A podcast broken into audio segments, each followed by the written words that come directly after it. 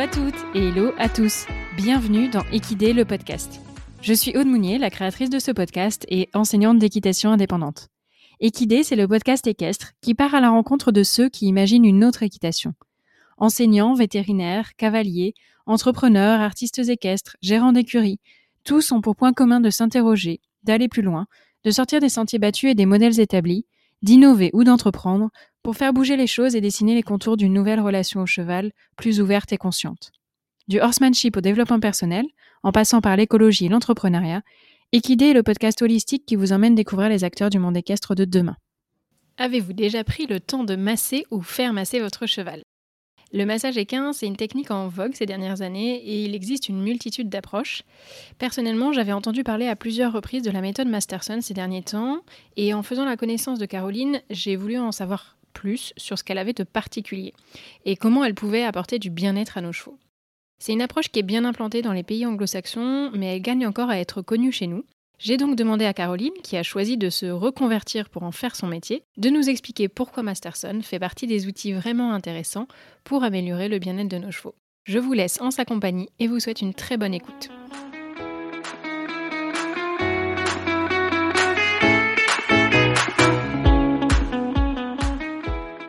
Hello Caroline, merci d'avoir accepté mon invitation.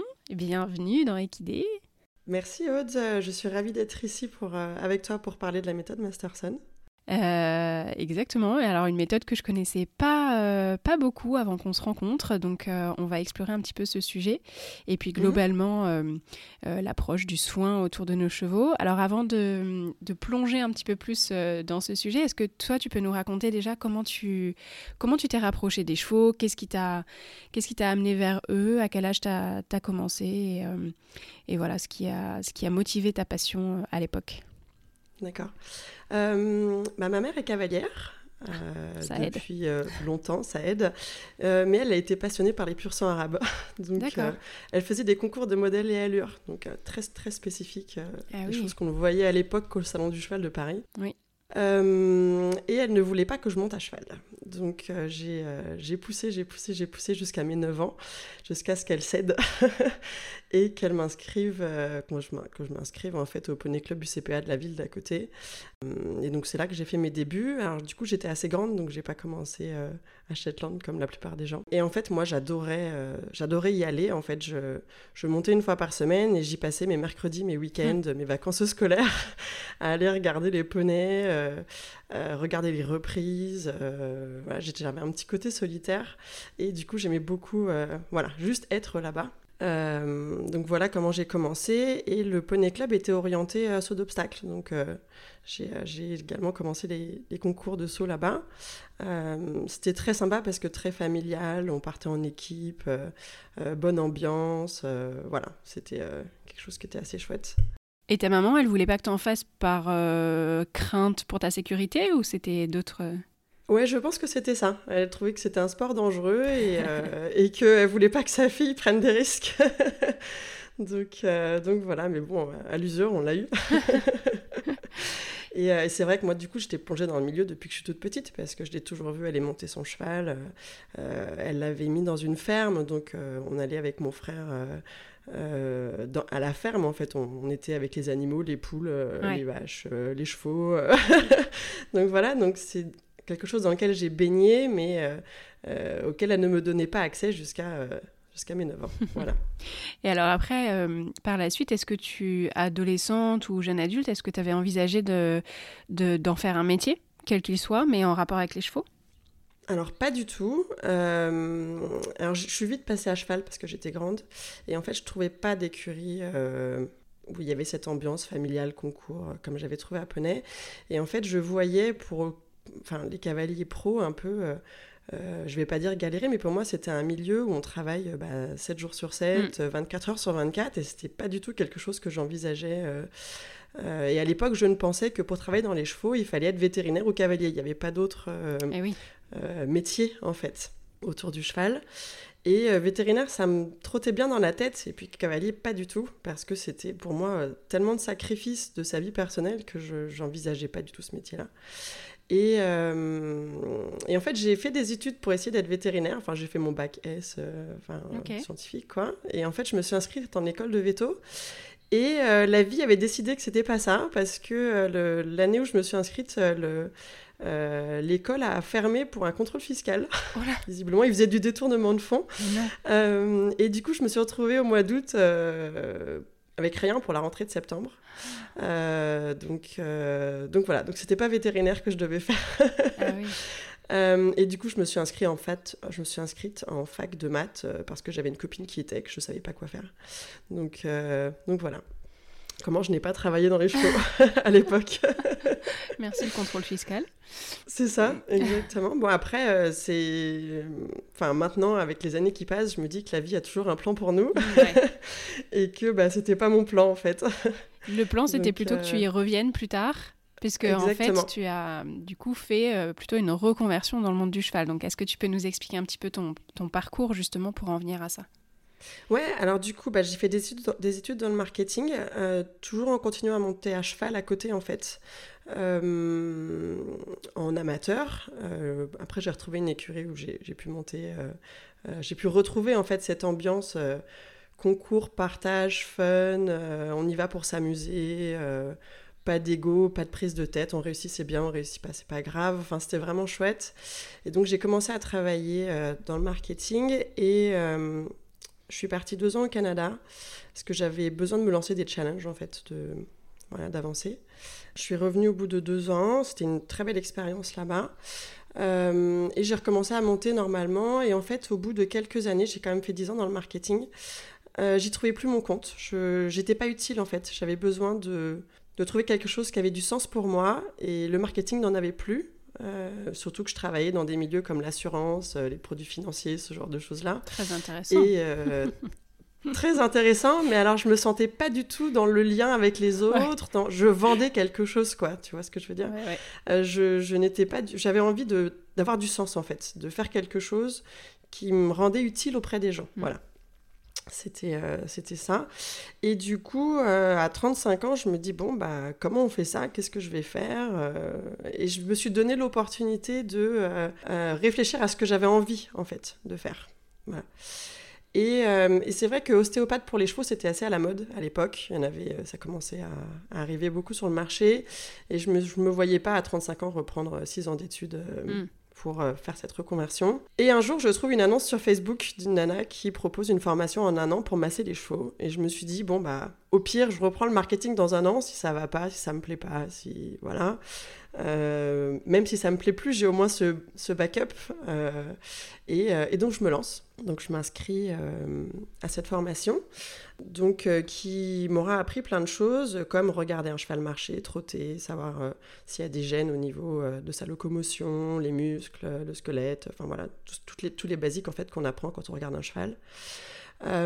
J'ai appris à masser les chevaux comme un, je dirais, alors je, je vais pas dire que je suis kiné, hein, je ne suis pas kiné, mais comme un kiné le ferait, c'est-à-dire qu'on va masser la masse musculaire du cheval pour obtenir un relâchement à la main et à la machine. Euh, je dois dire qu'on utilisait surtout la machine qui s'appelait le G5, enfin qui s'appelle toujours le G5 d'ailleurs, qui va envoyer des, percussions en fait dans, la masse musculaire du cheval et qui va venir relâcher euh, la masse musculaire. Donc on n'était pas du tout dans la méthode Masterson à l'époque hein? Pas du tout, pas du tout dans la méthode Masterson. Euh, on était vraiment dans un massage tel que nous on le connaît en fait quand on va se faire masser chez un masseur, bah, ils viennent nous masser finalement la peau, les muscles, etc. après quel que soit le, l'objectif, que ce soit juste bien-être, que ce soit pour un, euh, je vais dire, euh, au niveau musculaire, etc., parce qu'on a eu un, problème. Euh, mais voilà ce que j'ai appris pendant un an. Et en fait, ça, j'avais un petit truc. je vais pas dire que je m'ennuyais pendant les sessions, mais j'avais, mm, voilà, je restais un peu en arrière de ça. même si je trouvais ça chouette, j'étais pas complètement passionnée par le, par ce que je faisais. Et euh, je me dis, bon, c'est pas grave, c'est peut-être parce que je suis en formation, donc je vais me, je vais me lancer, ça va, ça va le faire. Et en fait, euh, donc je vais pour me lancer, et là, j'ai un, problème cardiaque euh, de naissance.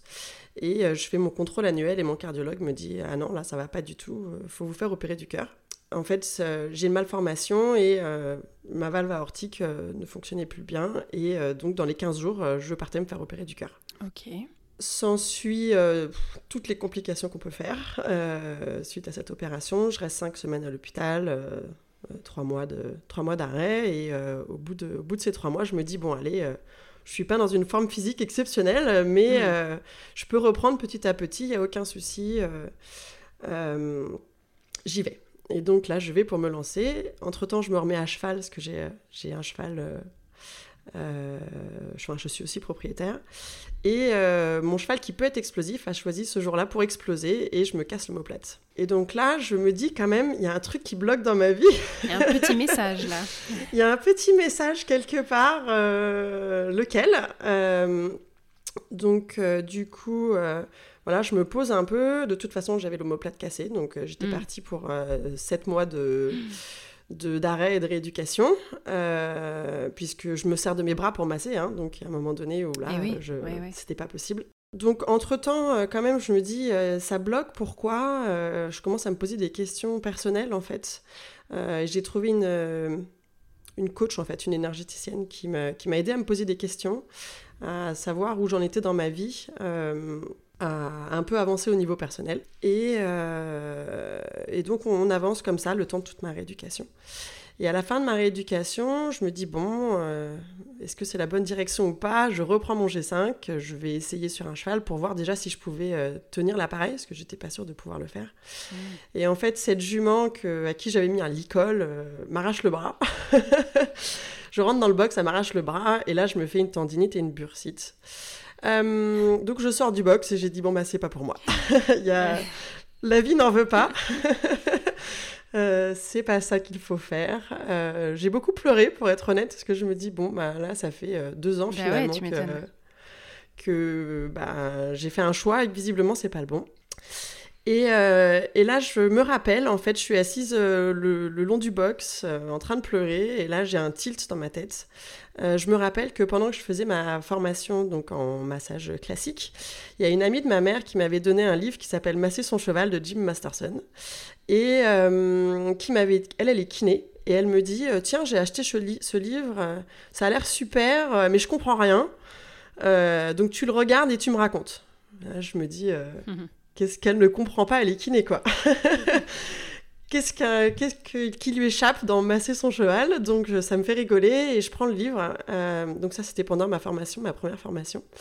Et je tâtonne et je comprends pas euh, où ça va, comment ça marche. Euh, il me faut plusieurs. Alors j'en ai pas fait tous les jours, tu vois. Je le faisais un peu en dilettante entre les, la formation, entre les moments de formation. Et jusqu'à un moment donné où tout d'un coup je tilte, je comprends que la méthode Masterson, c'est pas du massage, mais c'est du toucher. Et là, j'obtiens des relâchements des chevaux qui sont, euh, qui sont vraiment impressionnants. Et pour autant, je ne sais pas comment l'intégrer dans ce que je faisais en fait. C'est-à-dire que Masterson, c'est très lent, c'est une méthode qui est longue, dans laquelle il faut prendre son temps. Et je me disais à l'époque, euh, comment je vais faire J'ai déjà euh, mon, massage, mon massage classique avec les machines. Comment est-ce que je fais en plus du Masterson mhm. Les séances vont durer euh, un moment infini, je ne savais pas comment cumuler les deux, quel était l'apport de l'un plus et l'apport de l'autre. Donc euh, du coup, j'avais laissé un peu tomber le, le, Masterson. Et donc je suis là devant ce box en train de pleurer et je me dis, euh, bon bah ça, ça m'avait plu. J'avais, ça m'avait, j'avais vraiment trouvé quelque chose de sympa. Euh, ils font des formations en Angleterre. Euh, je me donne la chance de le faire. De toute façon, au point où j'en suis, euh, je ne vais pas perdre grand-chose. et donc, je m'inscris aux formations qui avaient lieu en octobre en Angleterre avec Jim Masterson qui venait des États-Unis pour former les gens. Voilà la, la première partie. Alors, du coup, est-ce que tu peux nous commencer à nous raconter un petit peu justement la méthode Masterson dans les grandes lignes, en, quoi elle consiste et quelle est un petit peu son histoire, puisque euh, tu viens de parler de Jim Masterson, donc c'est bien que mhm. ça vient d'une personne euh, en particulier. Euh, qu'est-ce qui l'a amené à créer cette méthode-là et en quoi elle consiste? Alors, Jim a créé la méthode Masterson dans, au début des années 2000, à la fin des années 90. En fait, il travaillait dans le, dans le pétrole, donc pas du tout dans le, dans le cheval. Et il a rencontré sa femme aux États-Unis, il est américain, Et euh, elle montait en compétition et cherchait un groom. Et vu qu'il en avait assez de travailler dans le pétrole, euh, il s'est dit bah, pourquoi est-ce que je ne ferais pas euh, le groom de ma femme? Donc euh, du coup, il il s'est lancé un peu dans les chevaux et il, euh, il observait beaucoup les personnes qui venaient prodiguer des, des massages aux chevaux, les, le chiropracteur qui venait sur place pour, pour s'occuper en fait du bien-être et de la performance des chevaux. Euh, et Jim, c'est quelqu'un qui est vraiment dans le moment présent et dans la dans l'observation. Euh, il, euh, je l'ai appris plus tard dans un podcast, mais euh, il fait de la méditation transcendantale, donc il est vraiment très présent là où il est.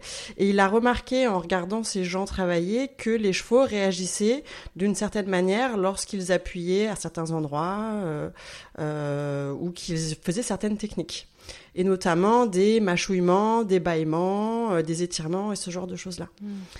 Et euh, du coup, il s'est dit, bah, je vais essayer. Euh, donc, il a, il a posé la main sur un cheval, il a regardé comment euh, ce cheval réagissait et il a vu qu'il y avait des petits clins d'œil, euh, une oreille qui bouge, et il s'est arrêté.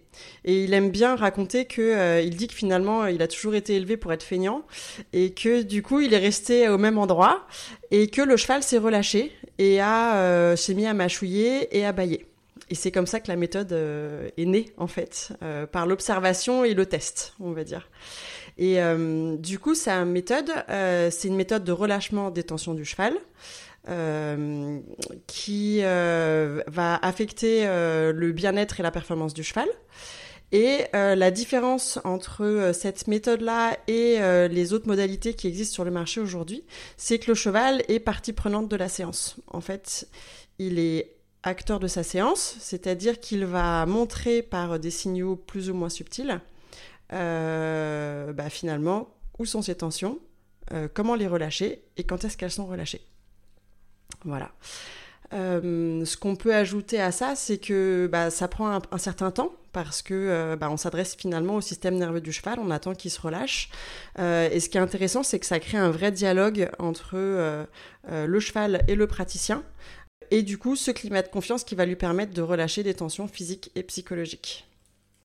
Donc ce qui est vraiment intéressant, c'est qu'on parle de massage, mais en fait, euh, et puis moi pour l'avoir vu, euh, c'est pas du tout ce qu'on imagine. Tu n'es pas en train de masser vraiment le cheval, en tout cas dans le sens où on l'entend de manière classique. Euh, tu vas plus poser, toucher, peut-être mettre un, plus ou moins de, pression dans, dans, tes doigts. Et comment tu comment ça agit justement en fait? C'est simplement la, pression? Comment ça ça fait effet? Est-ce que je peux mettre un peu de contexte avant de répondre à ta question? Euh, En fait, euh, il y a une chose qu'on oublie souvent euh, parce qu'on a des chevaux domestiqués et qui est hyper important dans le, dans le fonctionnement du cheval, c'est son mode de survie. En fait, c'est son mode de fonctionnement basique qui est, enfin, qui est euh, inculqué dans le plus profond de son être. Euh, c'est qu'un cheval est hyper connecté à son environnement euh, et au corps en fait des autres chevaux.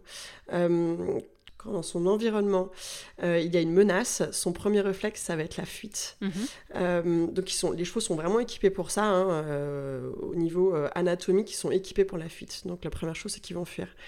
La deuxième chose, c'est que les chevaux vont se mettre en mode combat si jamais ils peuvent pas fuir. Euh, le mode combat sur nos chevaux d'écurie, ça se traduit beaucoup par l'effet contractile en fait. Ils vont venir se contracter très fort. Euh, vu qu'un cheval en boxe a quand même des moyens assez limités de fuir, il va venir se contracter. Euh, en fait, la, conséquence de ce comportement, c'est que le cheval va vouloir cacher ses inconforts, puisque à partir du moment où il montre une boiterie ou un inconfort, là, il va être une proie facile. Donc c'est là qu'on va retrouver les tensions, etc. Euh, les tensions, les euh, et jusqu'à une pathologie euh, comme une boiterie ou une maladie, etc. Le fait c'est que les chevaux, du coup, pour pouvoir survivre, sont aussi très en lien les uns avec les autres et communiquent beaucoup avec leur corps. Et en fait, c'est ça qui est très important en méthode Masterson, c'est que donc les chevaux vous montrer des signes que je pourrais citer, tels que des clignements d'œil, un, mouvement d'oreille, une façon de bouger. Ouais, voilà, c'est très infime. Et ensuite, euh, nous, ce qu'on va faire, c'est qu'on va avoir un toucher ou des mouvements qui vont rester en dessous euh, du réflexe de survie des chevaux. Euh, donc c'est pour ça que j'ai remis un peu de contexte, parce qu'en fait, on va travailler dans la subtilité. C'est-à-dire que le toucher qu'on va avoir, c'est à peine le toucher par exemple, si tu poses ta main sur ton bureau sans l'appuyer, c'est ce toucher-là. C'est vraiment quelques grammes euh, dans la main. Et le cheval étant hyper connecté à son corps, eh ben lui, il va le sentir. On voit bien, hein, les chevaux, ils sentent, les mouches. Le, mm. muscle possier euh, euh, font fait que bah, les chevaux sont extrêmement sensibles au toucher. Donc, du coup, et des fois en été, quand il y a beaucoup de mouches, c'est, difficile pour le cheval de faire la distinction entre notre toucher mm. et, la mouche, en fait. du coup, voilà, on a des touchés qui sont extrêmement subtils et des mouvements qui sont toujours dans la demande et jamais dans la contrainte. C'est-à-dire que, euh, par exemple, on voit souvent les ostéos faire des euh, euh, mouvements de flexion de la nuque, ou même il y a des gens qui le font à cheval. nous, en, en Masterson, quand on fait un mouvement de flexion de la nuque, on va demander au cheval si c'est OK de le faire. Alors, ça ne veut pas dire qu'on va. Alors, si le cheval ne veut pas le faire, ça ne veut pas dire qu'on va euh, céder, qu'on va dire qu'il a gagné, etc. C'est en fait le but de la méthode Masterson, c'est de mettre le cheval dans un état de relâchement tel euh, qu'il laisse passer ses tensions physiques et psychologiques. Donc, à partir du moment où on se met en combat, on va contre le cheval, ça ne peut pas se passer en fait. On ne peut pas mettre le cheval dans ce mode euh, de relâchement qu'on appelle le mode parasympathique. C'est un, mode du système nerveux. Hmm. Donc l'idée c'est, on fait la flexion. Si le cheval dit non, on cède. On cède pas en le laissant, en lui laissant partir sa tête euh, complètement et en disant tant pis je le fais pas. On cède dans l'intention.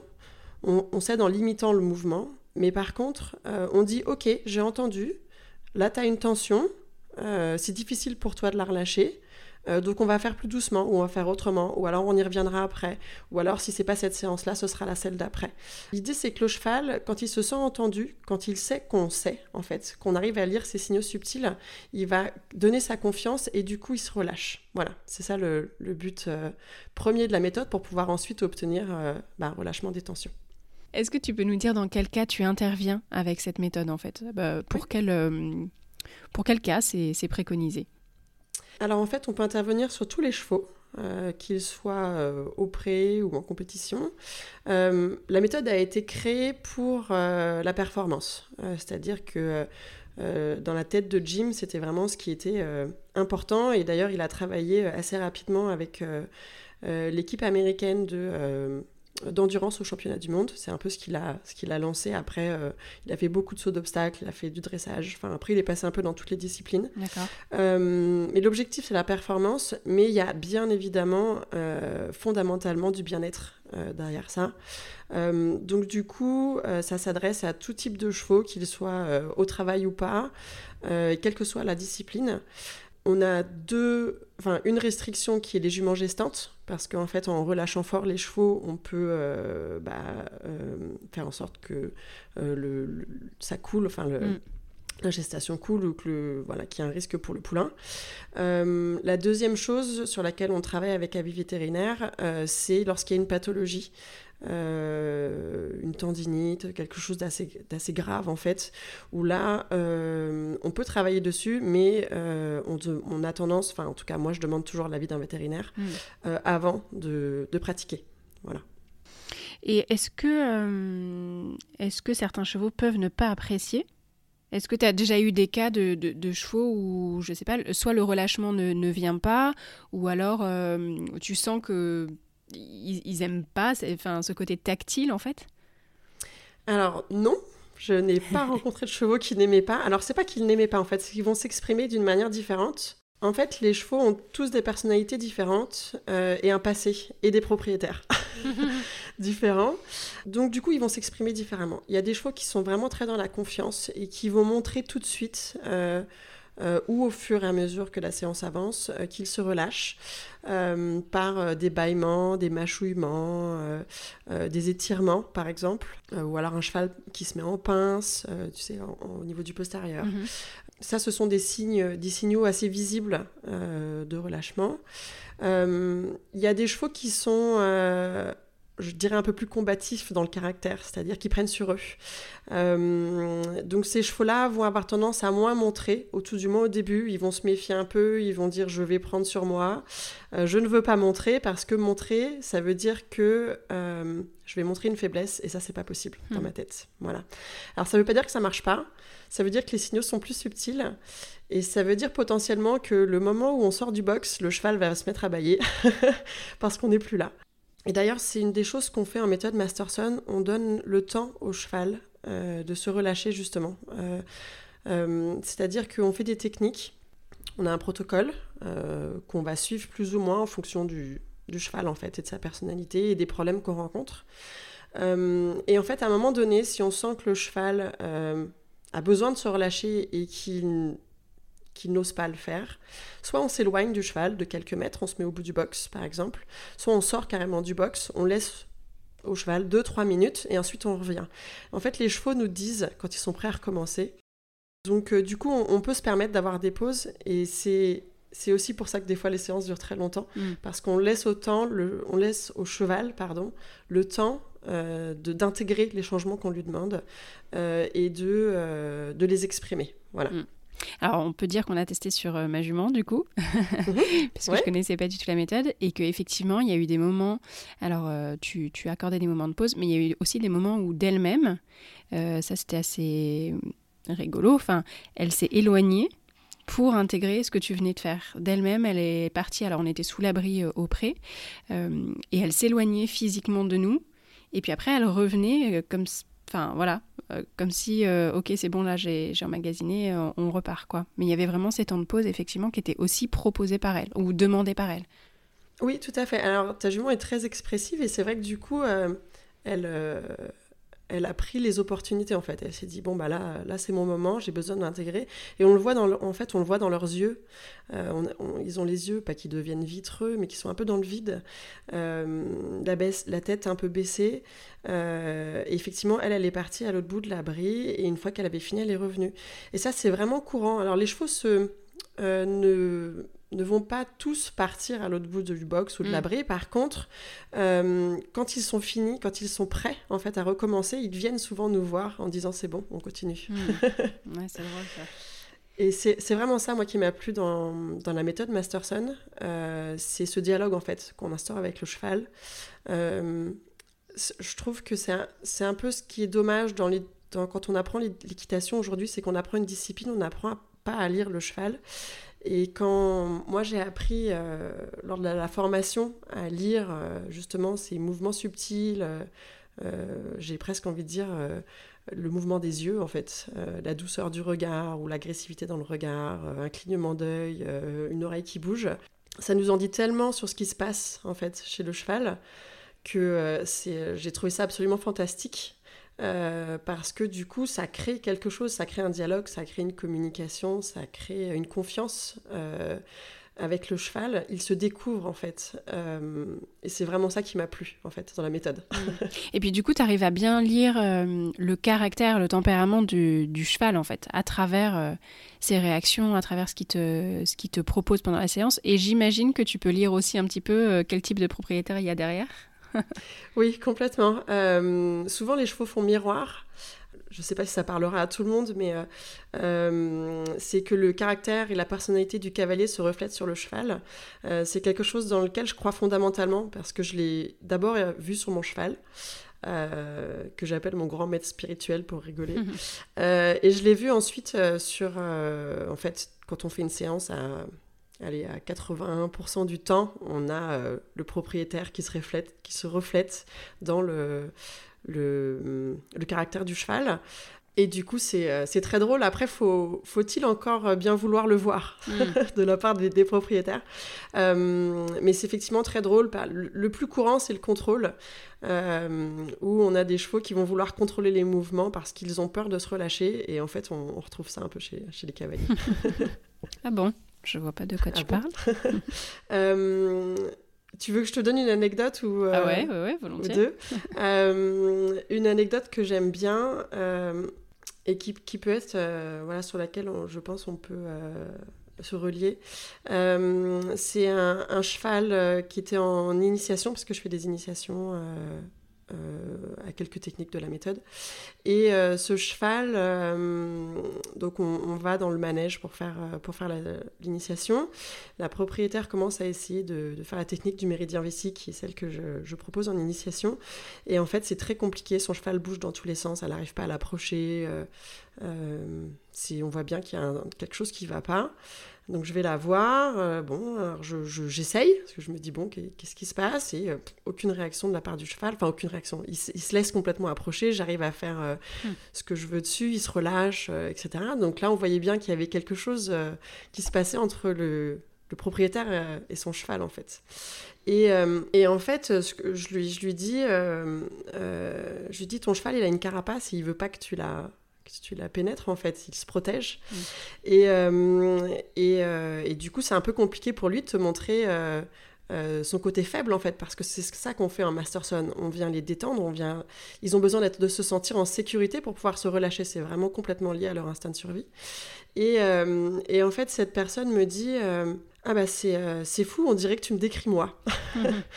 et je lui dis Bah, voilà, c'est souvent le cas, en fait. On, on retrouve.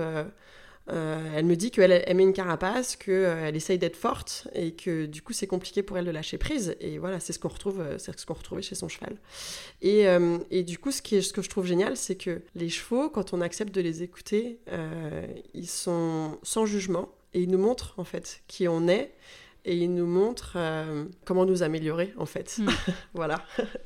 Oui, et d'autant plus que l'état émotionnel du cavalier au moment M euh, influe aussi sur le cheval. Donc si en plus euh, de cette carapace qu'on a un peu au quotidien, sur le moment on arrive avec euh, toutes ces, émotions, cette charge émotionnelle, ça va encore plus jouer sur la façon dont notre cheval va se comporter.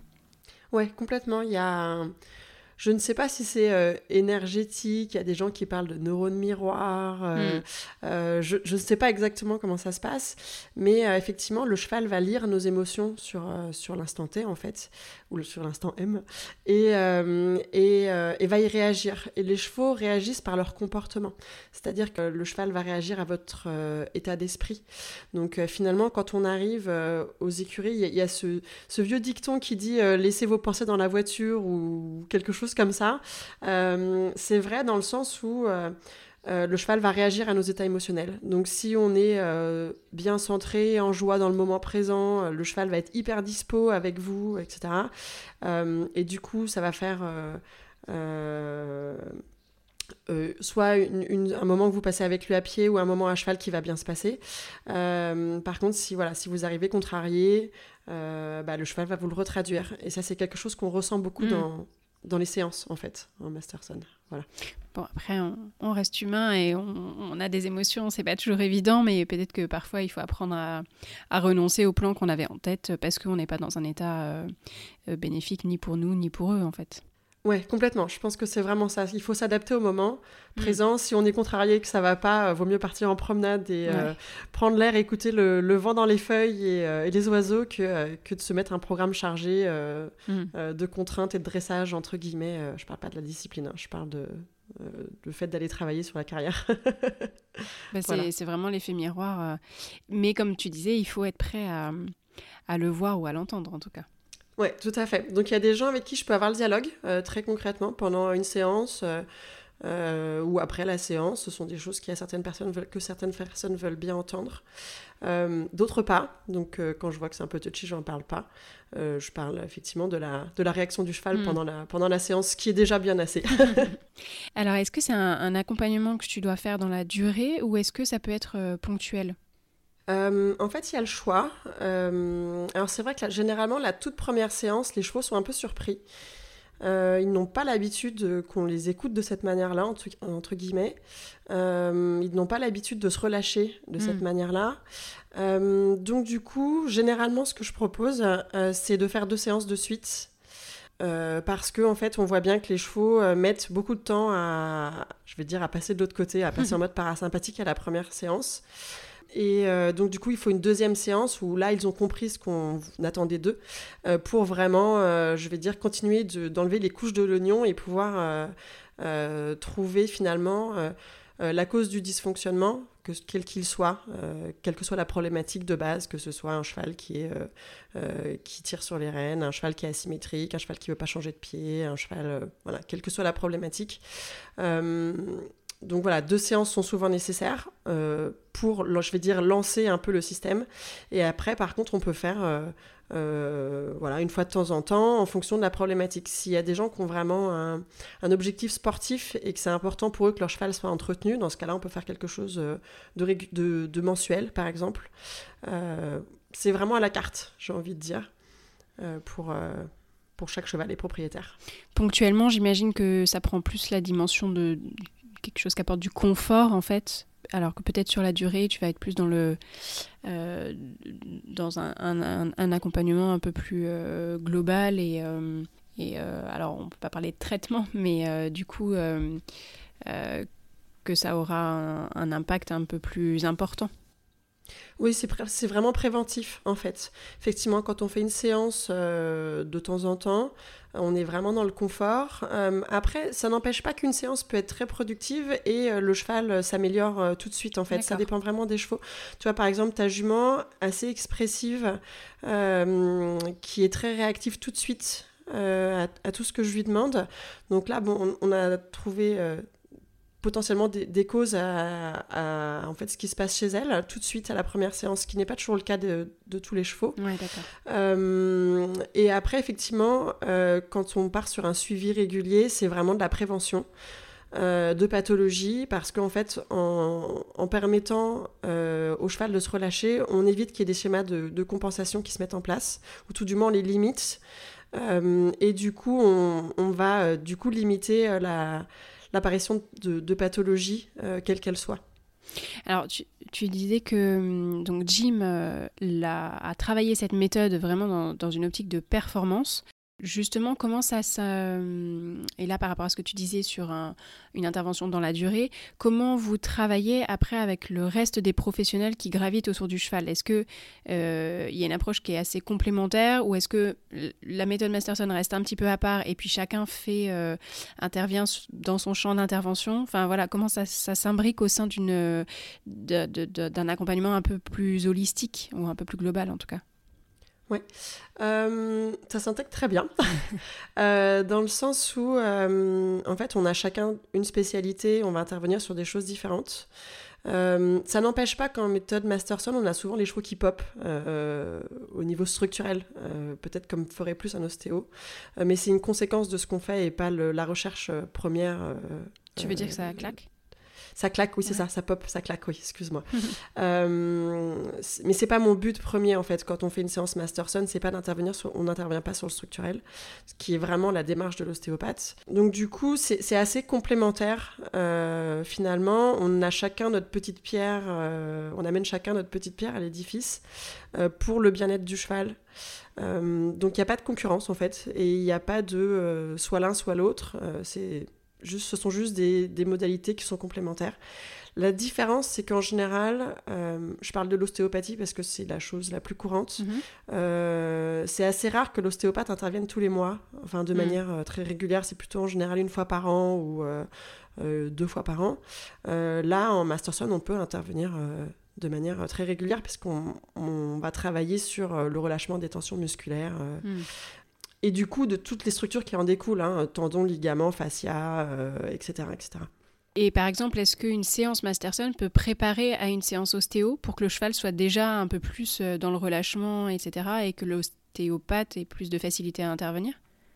Oui, tout à fait, ça se fait. Il euh, y a un ostéopathe que je connais euh, qui m'a proposé de travailler comme ça, euh, sur les cas un peu compliqués où, les où en fait les propriétaires finissent toujours par rappeler parce que le, changement ne tient pas. Hmm. en fait, où effectivement on peut intervenir, relâcher en amont et du coup bah, les changements sont plus durables derrière.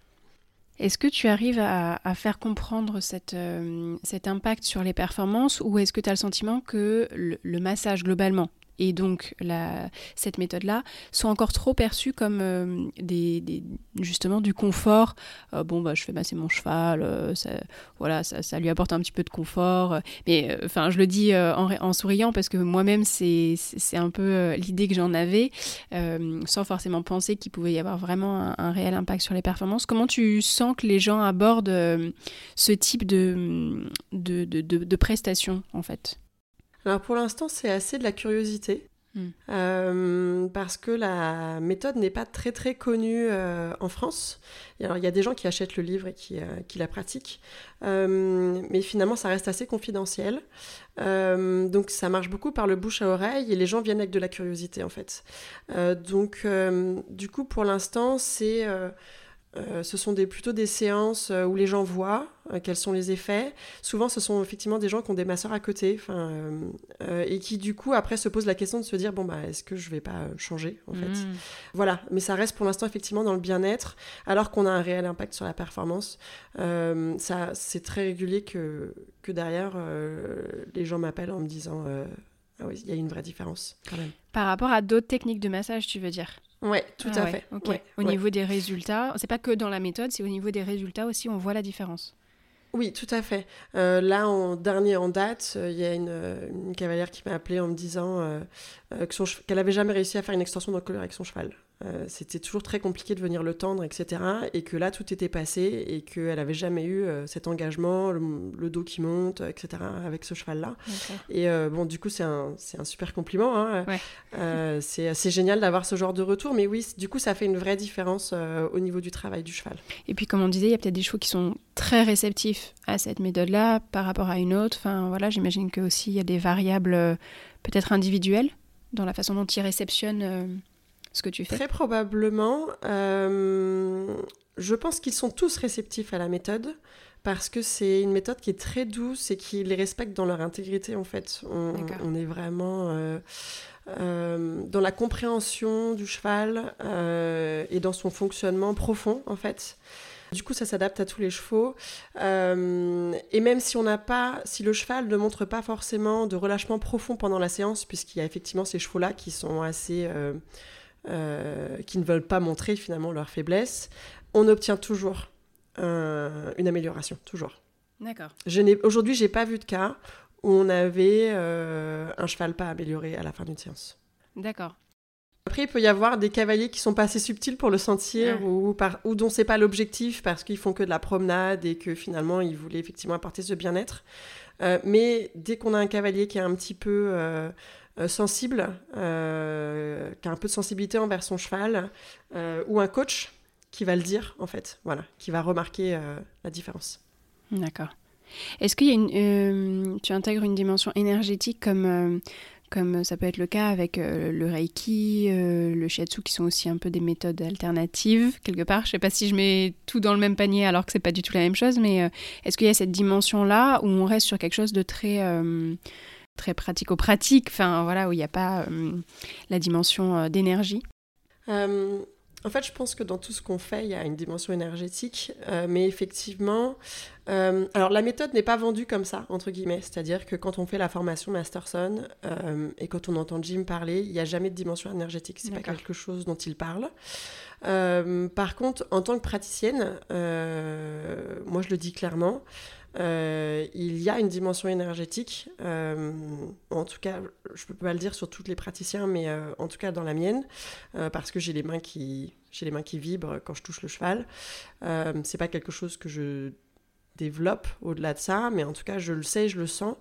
Et, et notamment, il y a quelque chose qui est quand même rigolo, c'est que quand on, il y a des chevaux qui ne supportent pas qu'on les touche à certains endroits. Mm. le plus commun, ce serait le grasset. Il y a des chevaux très très sensibles au niveau du grasset il y a peut-être quelque chose derrière, mais en tout cas, moi, je suis pas là pour faire un diagnostic, donc euh, euh, du coup, je suis là pour noter que bah, le, grasset est très sensible. Et euh, il y a notamment un, endroit où on va sur le grasset pour l'aider à relâcher toute cette, la de cet endroit-là. Et il y a des chevaux qu'on ne peut pas toucher. Donc à partir du moment où je peux pas le toucher, ça pose un problème. Et donc du coup, ce qu'on fait en méthode Masterson, c'est qu'on s'éloigne du cheval. Et on peut travailler à 20 ou à 40 cm du cheval sur le grasset et on va en voir les résultats. C'est-à-dire que euh, euh, donc je mets ma main euh, donc éloignée du cheval pour que ce soit confortable pour lui. En fait, je m'éloigne jusqu'au moment où il arrête de me dire là, je suis hmm. pas confortable. Je, me mets dans sa zone de confort et j'y reste. Et en fait, on laisse un peu le, au cheval le temps de processer ce qui est en train de se passer, comme on fait avec toutes les autres techniques, et on voit qu'il se relâche. Et c'est systématique. Donc il y a pour moi, effectivement, une dimension énergétique qui, euh, euh, dans la méthode, ou en tout cas dans, dans ce que je fais, euh, sur, voilà, sur les séances. Hmm. Et est-ce que ça t'a déjà permis de justement aider à soulever un diagnostic, d'aller en fait au-delà de ce que le cheval montre finalement s'il se met une carapace, etc., d'aller au-delà de ça, est-ce que ça t'a permis de dire, là en fait, il y a tel signe, je pense qu'il y a peut-être euh, une pathologie ou quelque chose à cet endroit-là, il faudrait aller voir, et que derrière, des euh, professionnels de santé, donc plutôt veto, ont confirmé que effectivement il y avait quelque chose à cet endroit-là Ouais, tout à fait. En fait, le, but de la méthode, vu qu'il y a un but de performance, euh, un but et un but de bien-être d'ailleurs, euh, on va aller chercher pourquoi le cheval est en dysfonctionnement. Euh, donc en fait, c'est comme un puzzle qu'on va venir assembler en se disant bon bah là j'ai eu telle réaction à cet endroit-là, telle réaction à cet endroit-là. Qu'est-ce que ça veut dire dans le schéma corporel du cheval Qu'est-ce qui peut venir bloquer C'est ce qu'on appelle en fait la cause primaire du dysfonctionnement. Donc ça peut être le matériel, une selle mal adaptée, un filet mal ajusté. Ça peut être un problème de, de pied quel qu'il soit, euh, une pathologie dans le pied, une ferrure pas adaptée. Euh, ça peut être un problème de travail euh, qui est plus ou moins juste aussi, ou un cavalier qui n'est pas équilibré sur sa selle, ça peut être aussi, être aussi le cas. Donc l'idée en fait c'est qu'on prend un peu toutes les pièces du puzzle et on va venir les assembler pour essayer de trouver pourquoi il y a un problème. Alors je ne vais pas dire que c'est fréquent, mais c'est arrivé trop de fois pour que je l'ignore, que derrière une séance on ait un cheval boiteux par exemple.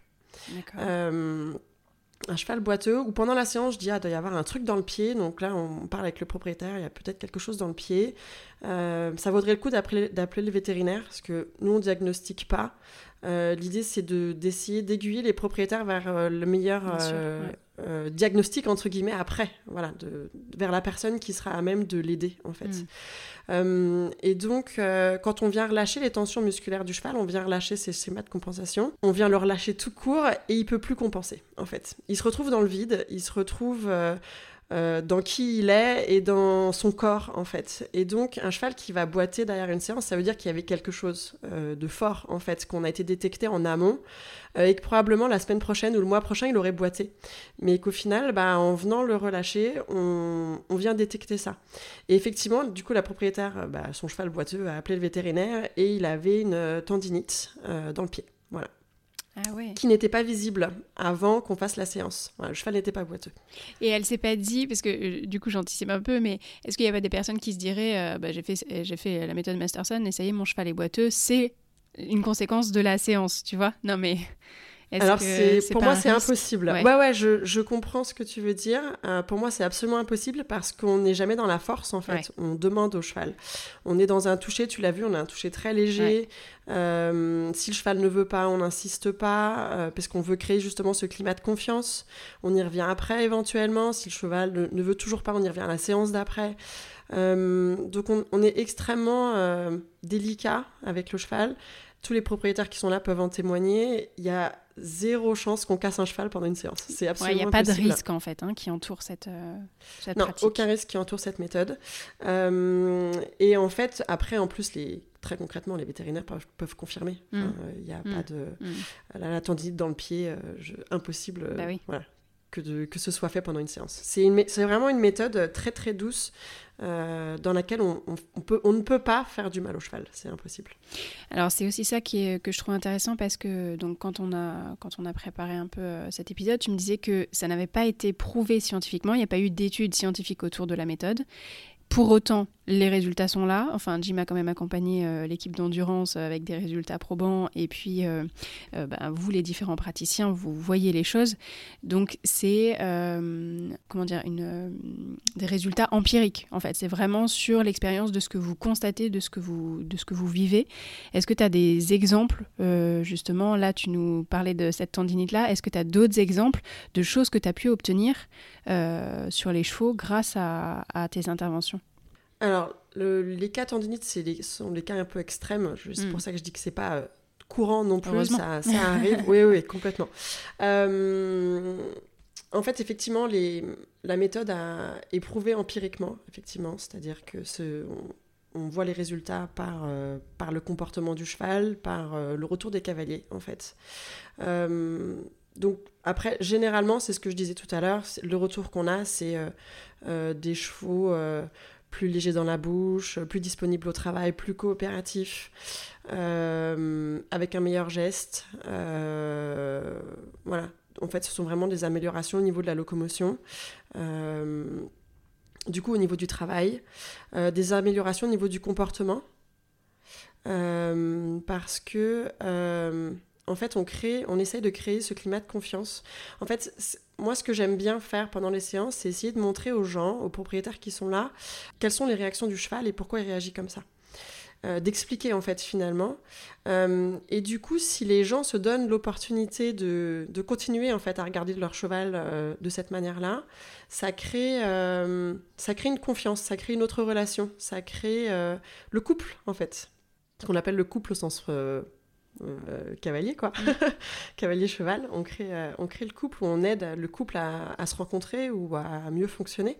Euh, et donc, du coup, ce n'est pas que un résultat en termes de physique, c'est aussi un résultat en termes de relation cheval-cavalier. Voilà. Ah, c'est intéressant ça. Par contre, ce que je me dis, c'est que donc ça peut être englobé dans une approche globale et donc avec d'autres d'autres pros qui interviennent aussi autour du cheval.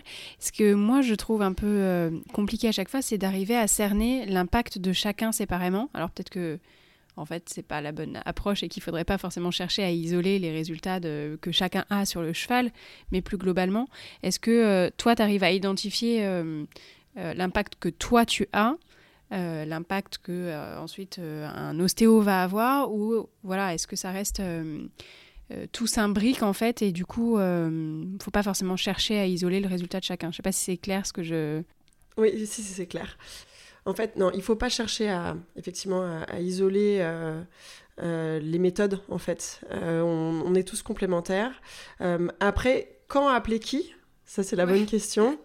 c'est voilà, c'est la bonne question. si euh, quand on fait du masterson en régulier, euh, c'est-à-dire euh, d'une manière mensuelle ou, ou par exemple tous les deux mois, ça n'empêche pas qu'on peut appeler l'ostéo une fois par an pour, mmh, voilà, pour vérifier que le structurel va bien. Quand on, quand on, travaille en masterson, en fait, quand on pose les mains sur le cheval, on va suivre le cheval. Ce qu'un ostéo va faire, c'est qu'il va poser les mains sur le cheval et il va dire il y a un problème là. Voilà, l'ostéo va venir euh, savoir, il euh, y a euh, C7 qui va pas, il y a L3, T2, peu importe l'endroit. Et il va venir travailler sur ces zones-là. Quand on travaille en Masterson, on travaille sur tout le corps. Donc déjà, c'est pas exactement la même approche, mais on travaille sur tout le corps. Et en fait, par exemple, s'il y a un problème à, à C7, c'est le cheval qui va venir nous le dire, en fait, puisqu'on a ce dialogue avec le cheval, on va pas venir dire le problème est là. Après, on peut le sentir, hein, bien évidemment, euh, mais on suit les signaux du cheval. Et donc, c'est en ça que les approches sont complémentaires, c'est que moi, je suis ce que le cheval me dit et ce qu'il est prêt à relâcher, et l'ostéo va venir euh, travailler sur ce qu'il ressent. Voilà. Hmm. On n'est pas exactement sur le même euh, créneau. Est-ce que c'est une pratique qui serait transposable à l'humain ou à d'autres animaux? Ou est-ce que c'est vraiment propre au cheval parce qu'il y a ce système de euh, euh, ce système parasympathique justement? Euh, alors, le système, est-ce qu'on clarifie ce que c'est que le système parasympathique Oui, peut-être. le mode parasympathique. en fait, le système nerveux, je pense que c'est tous les mammifères, mais je ne suis pas sûre. En tout cas, les chevaux et les humains, c'est pareil. on a un système nerveux qui s'appelle le système nerveux autonome, qui fonctionne en deux modes en fait. Euh, le mode sympathique qui est euh, le mode de l'action, qui est le mode de la fuite, qui est le mode du stress, en fait, qui va venir euh, dilater les pupilles, accélérer le rythme cardiaque, faire qu'on puisse amener plus d'oxygène dans les muscles. donc ça, c'est le mode des chevaux qui sont en alerte et qui sont prêts à se, à se carapater, ou c'est le mode du stress en concours. et on a le même chez les humains, c'est-à-dire que quand on va passer un examen, qu'on est stressé pour aller au travail, qu'on a une boule au ventre, etc., tout ça, c'est le mode sympathique. Et ensuite, on a le mode parasympathique euh, qui est le mode euh, du repos. Euh, de la digestion, des relations sociales et aussi du système immunitaire. et donc là, pareil, on l'a les chevaux et on l'a les humains. Quand on, chez les chevaux, c'est ce qu'on recherche en méthode Masterson, c'est de les mettre en mode parasympathique, qui va activer en fait la guérison entre guillemets on met bien des guillemets, hein, qui va activer, en fait, qui va permettre au système immunitaire de se mettre en route et du coup de faire en sorte que bah, le corps euh, euh, s'autorise à aller mieux, en fait. parce qu'on a souvent des chevaux qui sont en boxe, qui sont un peu stressés, qui vont en concours, qui ont un environnement bruyant, etc. Donc qui ont tendance à être en mode sympathique et qui du coup ne peuvent pas se relâcher en fait. Et donc quand on les met euh, quand on leur donne l'opportunité de retourner en, mode parasympathique, après, ils peuvent y retourner d'eux-mêmes. Enfin, il y a, ce, côté apprentissage aussi. D'accord. Euh, et chez les humains, bah voilà, c'est le, mode de la relation sociale quand on est avec des potes, qu'on a passé un bon moment, qu'on est en confiance, en sécurité, euh, qu'on digère, qu'on somnole. voilà, c'est exactement la même chose. Donc du coup, ça peut s'appliquer, enfin ces deux modes s'appliquent pour revenir à la question, ces deux modes s'appliquent euh, aux animaux et aux humains, enfin aux autres animaux, aux chiens en l'occurrence. Euh, il y a des gens, il y a des praticiens Masterson qui en font un peu sur le chien. Euh, moi, j'ai essayé, mais les chiens, ça bouge tout le temps. et du coup, voilà, un cheval a quand même tendance à être plus immobile, à être immobile plus facilement qu'un chien. Donc, c'est pas facile. Par contre, on obtient des résultats. Ah j'ai une copine qui fait ça, qui fait le méridien vessie sur son chat donc euh, avec beaucoup de bâillements, c'est très rigolo. Elle avait publié une vidéo de ça. Euh, et sur les humains, c'est très compliqué parce qu'on a un ego. Euh, on est tellement habitué à cacher, en fait, et à ne pas nous écouter, à pas ressentir ce qu'on sent dans notre corps. On est déconnecté de notre corps, en fait, en, tant qu'humain. Là où les chevaux sont extrêmement connectés à leur corps pour des questions de survie, hein, qu'on hmm. soit clair, le, le, cheval euh, ressent tout ce qui se passe, à un peu d'exception près. Et donc, du coup, euh, chez les humains, c'est très compliqué d'avoir un signal vrai, en fait, euh, authentique. Et voilà, je sais qu'il y a des gens qui ont essayé, je ne sais pas avec quel résultat. moi, j'ai essayé sur mon mari, il s'est endormi au bout de 30 secondes, donc je me suis dit que ça avait marché, mais qu'au final, bah, j'avais pas pu continuer la séance. Donc c'est vraiment fait pour les chevaux en fait. C'est euh, c'est vraiment une méthode qui est euh, créée pour les chevaux et qui est adaptée aux chevaux. Voilà. Et du coup, ce que tu disais euh, par rapport au système immunitaire, est-ce que tu constates que ça améliore sur des chevaux qui sont suivis régulièrement, par exemple, est-ce que ça peut améliorer le, le système immunitaire et renforcer quelque part le cheval? Alors là, j'ai aucune preuve. Euh, on n'a aucune preuve. Ce qu'on remarque quand on fait les séances, c'est qu'on a euh, le système lymphatique, euh, s'il ne fonctionne pas correctement à certains endroits, ou voilà, ça reprend en fait. en fait, on, voit, on le voit littéralement hein, chez les chevaux pendant les séances. donc voilà, à partir du moment où le système lymphatique fonctionne de manière correcte, le système immunitaire devrait fonctionner. Voilà, c'est ça. On peut supposer que... On, peut extrapoler que, mais on n'a aucune preuve sur le sujet. D'accord. Après, euh, ce qu'on peut se dire aussi, c'est qu'à partir du moment où le cheval, à partir du moment où on fait des séances régulières, les chevaux apprennent vraiment. Ça, je l'ai constaté. C'est-à-dire que euh, un cheval qui a tendance à être stressé et sur lequel on, en fait, on l'amène à se mettre en mode parasympathique régulièrement, il va y repasser plus facilement. Mm. Donc à partir du moment où il va y repasser plus facilement, il va favoriser son système immunitaire là où avant il était en mode plus en mode sympathique et donc là en mode sympathique le système immunitaire a zéro place, c'est-à-dire que c'est la survie, hein. on, est, vraiment là-dedans. Euh, donc du coup si ça peut entraîner un système immunitaire dégradé et donc du coup le fait de le remettre en mode parasympathique régulièrement et le fait que lui après il arrive à s'y remettre euh, seul, ça va favoriser effectivement euh, ce système immunitaire euh, et, tout ce qui s'ensuit. Mais voilà, encore une fois, euh, pas de preuves. et tu évoquais, tu as parlé plusieurs fois du méridien vessie, c'est des choses ça qui sont issues de la médecine chinoise ou pas du tout? Je suis à côté de la plaque. Si, tu es complètement dans le truc. en fait, donc le méridien vessie, c'est une ligne énergétique de la médecine chinoise qui chez le cheval part au-dessus de l'œil, euh, passe euh, derrière l'oreille, et en fait, grosso modo, est à 5 euh, cm de la ligne du dessus, quand on passe sur l'encolure, le dos, la croupe, et qui vient se finir aux trois quarts du postérieur. des deux côtés du cheval. On peut trouver des images sur internet en tapant méridien vessie de la ligne. et en fait, c'est un méridien qui est important parce qu'il va venir, d'après ce que j'ai compris, parce que je ne suis pas spécialiste en médecine mm. chinoise, mais il va venir réguler en fait les autres méridiens. Il a un rôle de régulateur. Et on l'utilise en méthode Masterson, en toucher Masterson, dans deux cas. Le premier cas, euh, c'est quelque chose que je peux transmettre au propriétaire euh, à la fin d'une séance. Ou à une autre occasion pour rentrer en contact avec son cheval, mettre la confiance en fait, avec un toucher Masterson, en lisant les signaux subtils du cheval, pour créer de la confiance. Et le, je dirais que l'effet bénéfique derrière, c'est que effectivement, vu que ce méridien se met en relation avec les autres méridiens, bah, ça fait aussi un bien-être et un relâchement au niveau du cheval. Le deuxième cas dans lequel je, l'utilise, parce que je ne l'utilise pas pendant mes séances en règle générale, ce sont les chevaux qui sont extrêmement compliqués à approcher, euh, qui sont tellement euh, dans la fuite, euh, qui ne veulent pas qu'on leur touche leur corps, voilà, qui sont très délicats, sur lesquels on ne peut pas faire les techniques. Ça arrive rarement, mais ça, arrive. Dans ce cas-là, je commence par le méridien investi parce que ça permet au cheval de comprendre ce que je fais, pourquoi je le fais, et de le mettre en confiance. Voilà de dire que le cheval se dise euh, c'est bon, je comprends que tu comprends. Mm. Donc là, je peux être encore. Tu vois, tu, tu, tu, enfin, grosso modo, le cheval se dit ok, tu m'as entendu, donc là, je peux me détendre. Voilà. C'est marrant qu'il y ait euh, voilà, cette imbrication entre Masterson et puis la médecine chinoise, euh, quelque part. en tout cas, qu'il y ait des choses qui en soient tirées. C'est. C'est très rigolo. En fait, je crois euh, de mémoire que euh, quand Jim faisait le groom, entre guillemets, les masseuses euh, qui, qui, venaient s'occuper des chevaux faisaient le méridien vessie, en fait. Mm. visiblement pas de cette manière-là. mais du coup, c'est ça qui l'a un peu, qui l'a fait tilter. il a gardé cette technique dans sa méthode. Voilà. d'accord. Est-ce que tu as déjà bloqué sur un cas et comment tu réagis dans ces cas-là? Parce que d'autant plus, j'imagine, quand on débute, euh, comme dans n'importe quelle euh, profession, il y a la théorie, puis après on va se confronter à la pratique. Il y a peut-être des, cas euh, plus complexes que d'autres qui t'interrogent plus. voilà, comment ça se passe? Est-ce que justement tu fais appel à d'autres professionnels?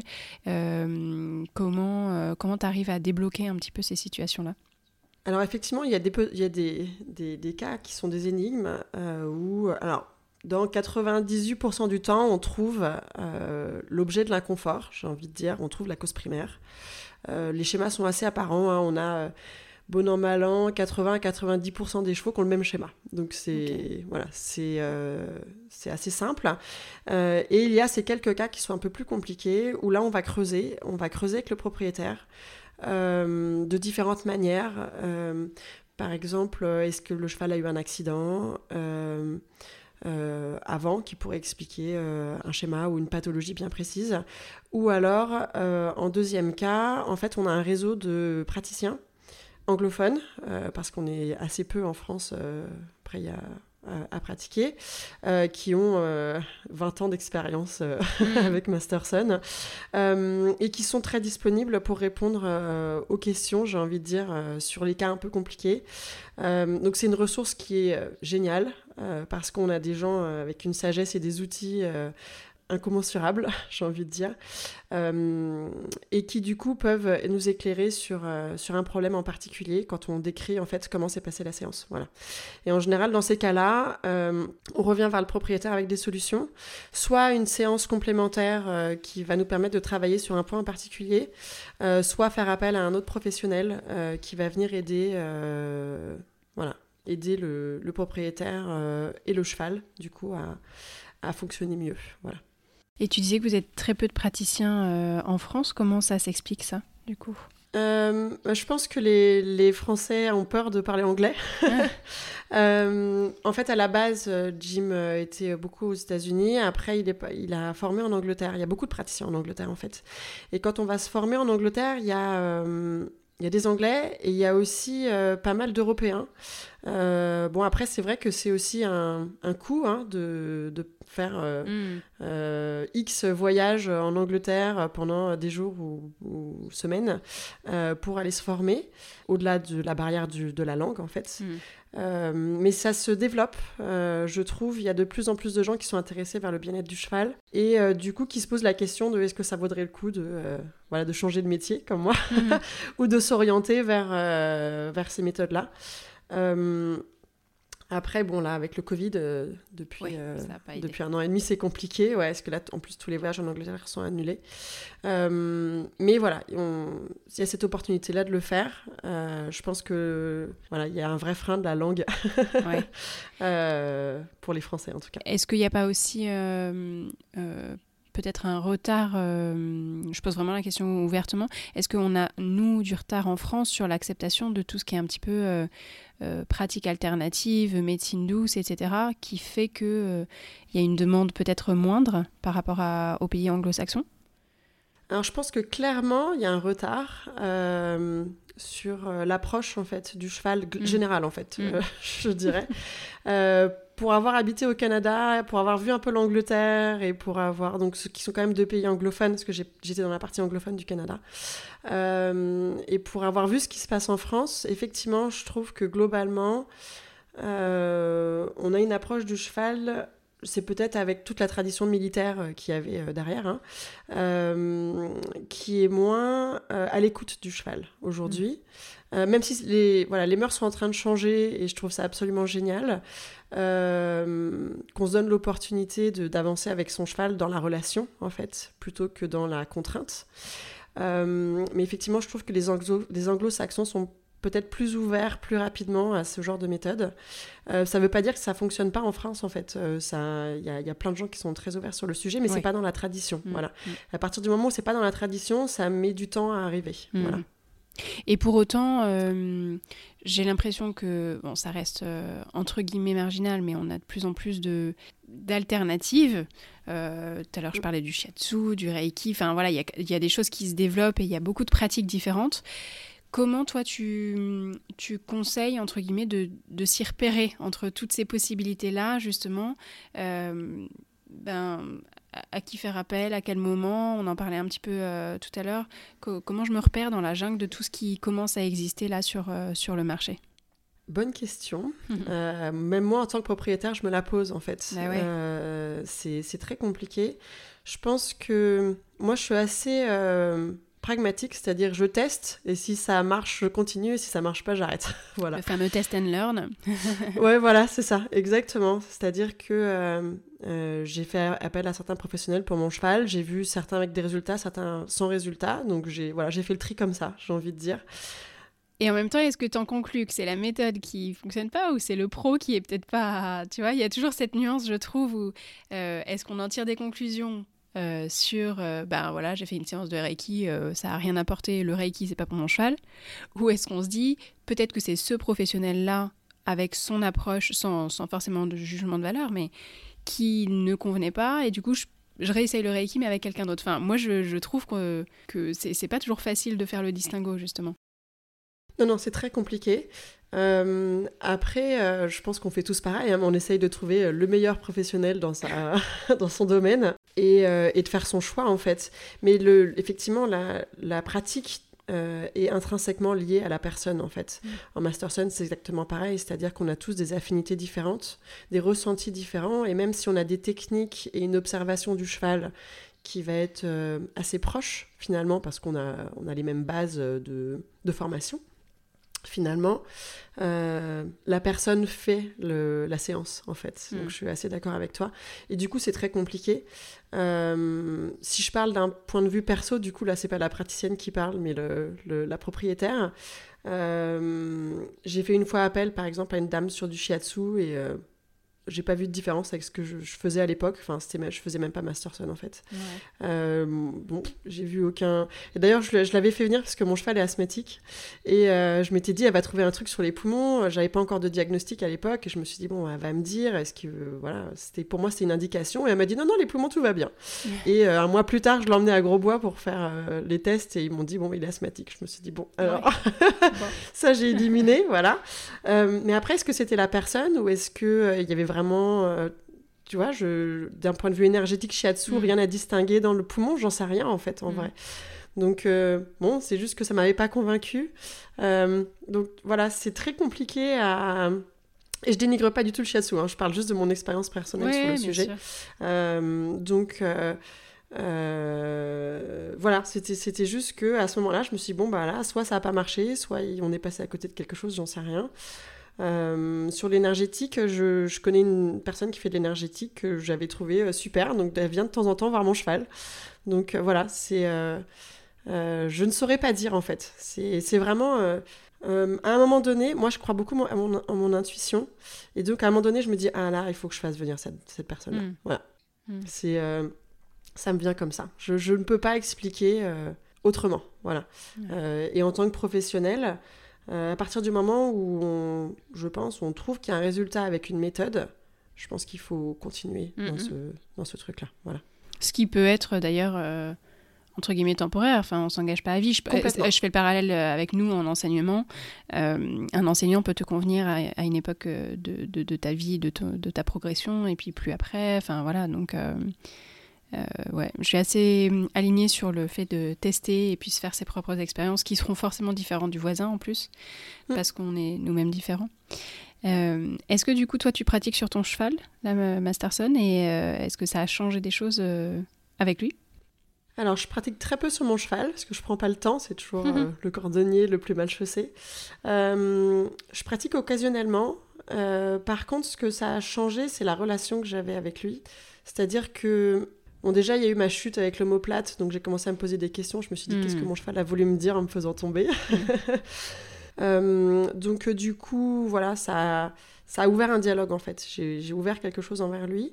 Euh, et ensuite, finalement, tout ce que j'ai appris en Masterson, toute l'écoute du cheval que j'ai appris en Masterson, je la retraduis avec mon cheval. Donc, ce que ça a fait, c'est que ça a créé un lien qui est énorme, en fait, entre nous. Euh, et que euh, je, trouve absolument euh, génial. C'est-à-dire que on est dans une coopération qu'on n'a jamais eue avant. parce qu'en fait, je, l'écoute au final, c'est ça. donc je, le regarde. Il suffit que je suis en train de le sceller, je vois comment il est en train de réagir. Par exemple, dernièrement, en ce moment, je pose ma selle sur le dos et il est en train d'intérioriser. Donc je le laisse euh, intérioriser ce qu'il est en train de faire. J'attends avant de le sangler et je, le sangle une fois qu'il a fini de se relâcher. Et, euh, et, je me dis, ça, ce sont des petites choses qui, qui font qu'on a une entente mutuelle euh, et un fonctionnement qui est plus harmonieux, en fait, ensemble. Et, et je le retrouve au travail, en fait. c'est un cheval qui avait été labellisé violent avant, avant que je l'aie. Euh, qui est un peu, un peu joueur et qui a continué à être un peu violent euh, selon les, les cavaliers qu'il avait sur le dos, parce que quand j'étais enceinte, je l'ai fait monter, quand euh, occasionnellement, quand j'ai eu mes problèmes de santé, je l'ai fait monter par d'autres gens. Il peut être assez non coopératif et, euh, et violent euh, dans le sens euh, en levant le cul, etc. Et en fait, bah, plus notre relation avance et moins il est comme ça en fait. Plus il est dans la coopération, il est toujours avec moi à 3000% quand on est en concours, parce que je fais du concours amateur. voilà, il est, ça a été un changement radical dans, dans notre couple en fait. Il se sent entendu il se sent entendu. Et c'est ce que, du coup, j'essaye de transmettre euh, pendant les séances. C'est ce que, ce que j'essaye de montrer aux gens.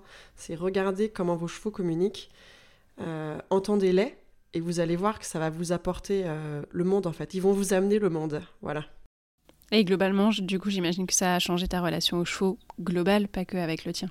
Complètement. Ça... C'est pour ça que, en fait, il y a une chose qui est assez importante pendant les séances. Enfin, en tout cas, que moi, je trouve importante.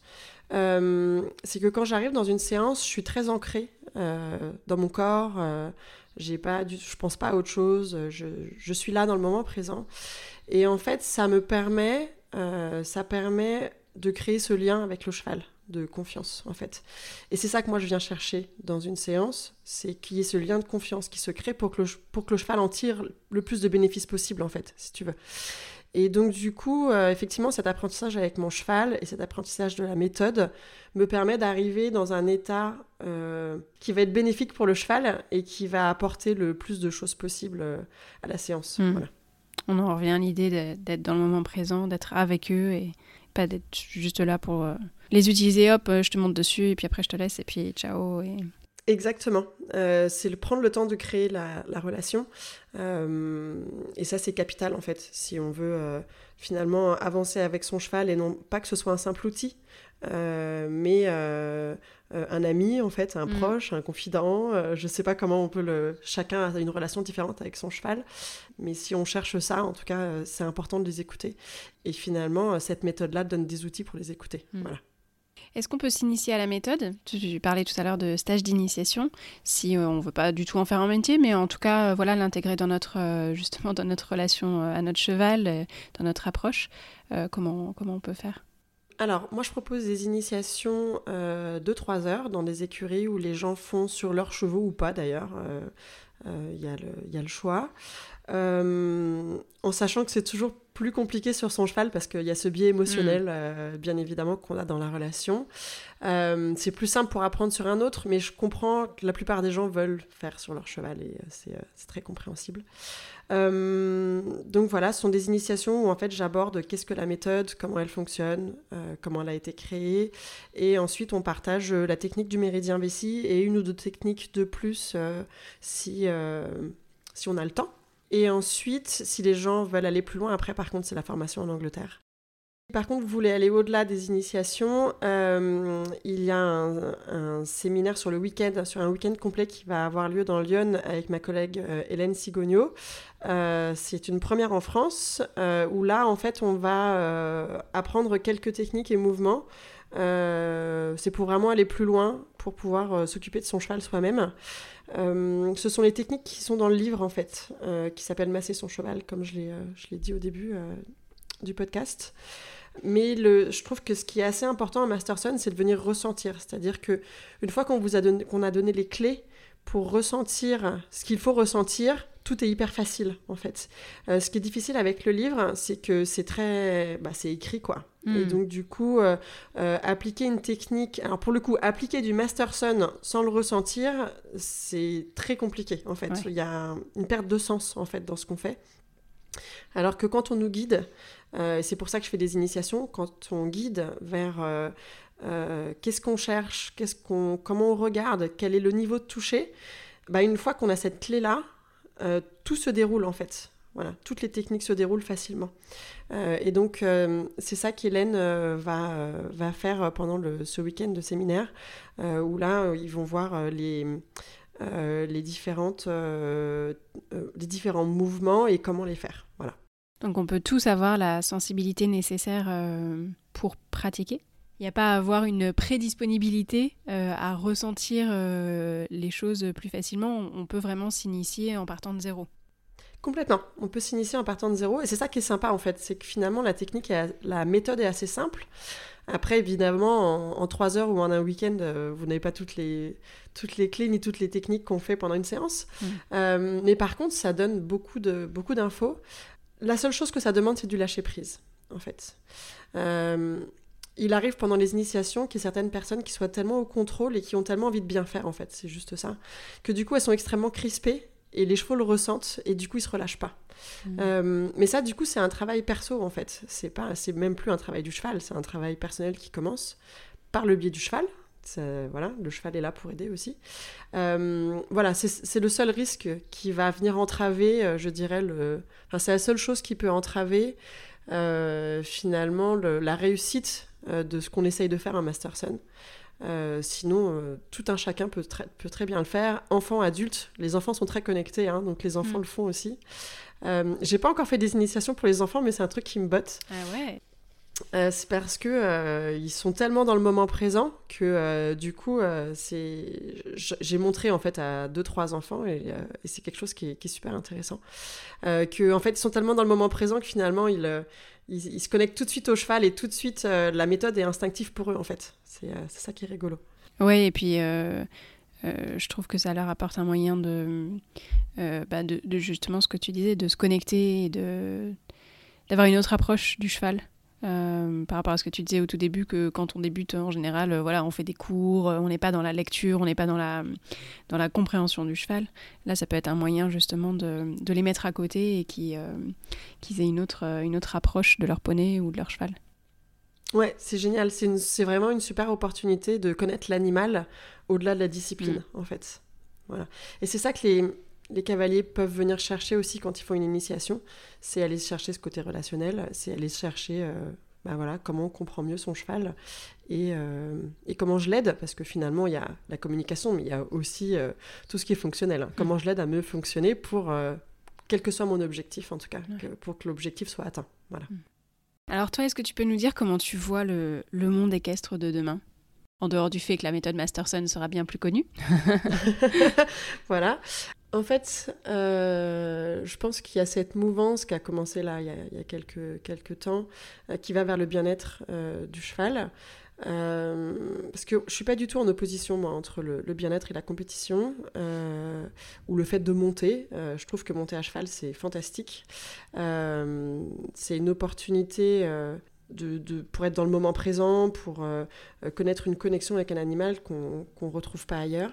Et j'espère que le monde du cheval va aller vers ça, en fait, euh, vers une meilleure compréhension de l'animal, un meilleur respect de son intégrité physique et psychologique, pour permettre à l'animal, finalement, au cheval, de venir vers nous, en fait, en tant qu'animal, et proposer une coopération qui soit, voilà, plus dans le respect de l'un et de l'autre. Voilà vers quoi j'aimerais que le monde du cheval aille. Euh, et encore une fois, je pense que ça y va, en fait, doucement mais sûrement. le mouvement est en marche. Ouais, c'est ça, le mouvement est en marche. On va pas faire de politique. et quelles sont tes sources d'inspiration dans ce sens, justement? Alors, j'ai une culture très anglo-saxonne sur le sujet. Euh, j'avoue que alors ça vient de Masterson, hein, parce que j'ai découvert euh, hmm. Masterson et plein de choses euh, en Angleterre et aux États-Unis. Et du coup, je me suis pas vraiment donné l'opportunité de chercher en France euh, des gens en fait qui vont vers. C'est pas grave, donne-nous tes, tes, sources. alors après, il y en a un que j'adore, que je trouve qui a une plume magnifique, qui est Pierre Beaupère. Hmm. je suppose que tu, tu connais, qui parlera à beaucoup de gens. Je, quand il écrit euh, quelque chose sur Facebook, ou j'ai même lu son livre de dressage, mm. euh, il a et de l'humour et du respect et euh, enfin c'est un poète en fait pour mm. moi c'est un poète de l'équitation donc c'est quelqu'un qui m'inspire beaucoup dans la relation au cheval voilà pour le français et en anglo-saxon et en anglo-saxon alors il y a un monsieur qui s'appelle Warwick Schiller euh, alors W-A-R-W-I-C-K,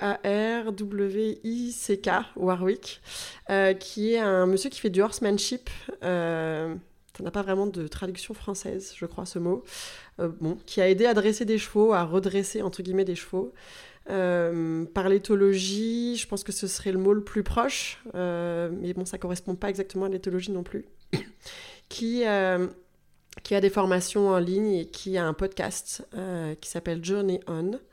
Euh, où il parle beaucoup de relations aux chevaux, euh, de ce que les chevaux peuvent nous apporter, de, euh, des émotions. C'est quelque chose qui, qui, est un sujet moi, sur lequel je pourrais parler des heures, les émotions les chevaux. et il est vraiment très très inspirant. voilà. Et une troisième personne que je trouve absolument géniale, qui a des podcasts super, qui s'appelle Wendy Murdoch, euh, qui a créé des, des pads en fait qu'on met sous les pieds des chevaux qui s'appellent les Sure Pads et qui interview euh, depuis le Covid des professionnels anglo-saxons euh, qui tournent autour du cheval, quelle que soit leur, leur discipline ou leur métier, parce qu'elle interroge aussi bien des cavaliers que des euh, des professionnels, euh, tu vois, holistiques, en fait, euh, des gens qui font de la thérapie crânio-sacrée, qui font de l'énergétique, qui font du horsemanship, qui font... Il y a vraiment de tout, des vétérinaires, voilà. Et les interviews sont absolument fantastiques en termes de contenu. Là, c'est très, c'est très pragmatique pour le coup. donc voilà, ce sont des gens qui sont très inspirants et qui en fait euh, incite à aller chercher ailleurs, à continuer d'avancer, à mieux comprendre euh, pour, euh, finalement bah, aider au mieux les chevaux. Voilà.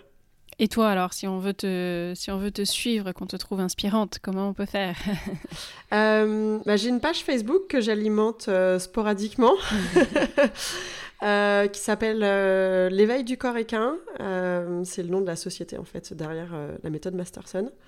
Euh, donc voilà, il y a une page Instagram aussi euh, qui s'alimente quand j'alimente Facebook. Je ne suis pas vraiment euh, très présente sur les réseaux sociaux.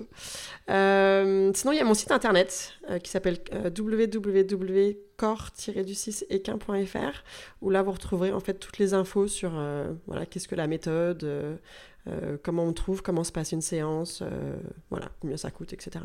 Et où est-ce que tu interviens géographiquement pour peut-être ceux qui seraient intéressés? Sur l'île de France, euh, je suis basée dans les Yvelines, donc ça peut être aussi département 27-28. Euh, après, je me déplace. Euh, je peux me déplacer plus loin s'il y a un regroupement de chevaux. Mhm. dans ce cas-là, on, fait un forfait, de, forfait de, déplacement en fait. Et puis on, voilà, on fait plusieurs chevaux dans la journée ou sur plusieurs journées. donc voilà. Donc la, la distance n'est pas complètement un frein. Mhm. Super. voilà. Merci beaucoup Caroline pour cet échange super intéressant et pour nous avoir présenté un petit peu plus euh, Masterson du coup. J'espère que, que ça aura éclairci euh, les horizons pour, euh, pour les auditeurs de savoir ce qu'est la méthode Masterson et ce que peuvent apporter ce type de, de pratique plus globalement à, nos chevaux. Bah, merci beaucoup, c'était c'était très intéressant de venir discuter avec toi. Merci, merci d'avoir donné l'opportunité. à bientôt. À bientôt.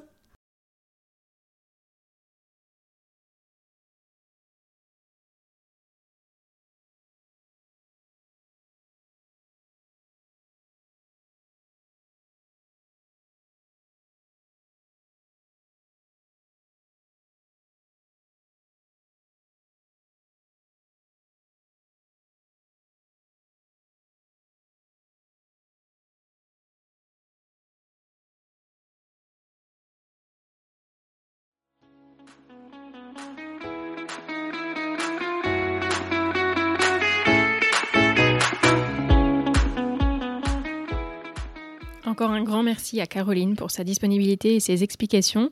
Vous l'avez compris, pour avoir testé l'approche sur ma jument lors d'une séance avec elle euh, avant cet enregistrement, j'ai été assez bluffée des résultats et j'ai hâte de continuer le suivi pour aller plus en profondeur. En tout cas, si ça vous intrigue, je vous encourage vraiment à tester, car euh, il n'y a qu'en testant une approche sur notre cheval qu'on peut se faire une opinion. Et le but de ce podcast est bien de vous informer pour que vous puissiez ensuite vous faire un avis par vous-même et trouver ce qui fonctionne pour vous et votre cheval. Je le disais en intro, il existe euh, d'autres méthodes de massage et je trouve ça génial que l'offre autour du bien-être de nos chevaux soit de plus en plus importante. Ça nous donne à nous, propriétaires, cavaliers, euh, plus de possibilités pour prendre soin d'eux. J'espère donc que cet épisode vous aura plu. Pensez à nous suivre sur les réseaux sociaux et n'hésitez pas à venir me donner votre avis ou à échanger par message. Je vous remercie pour votre fidélité et je vous dis à très vite pour un nouvel épisode d'Equidé, le podcast.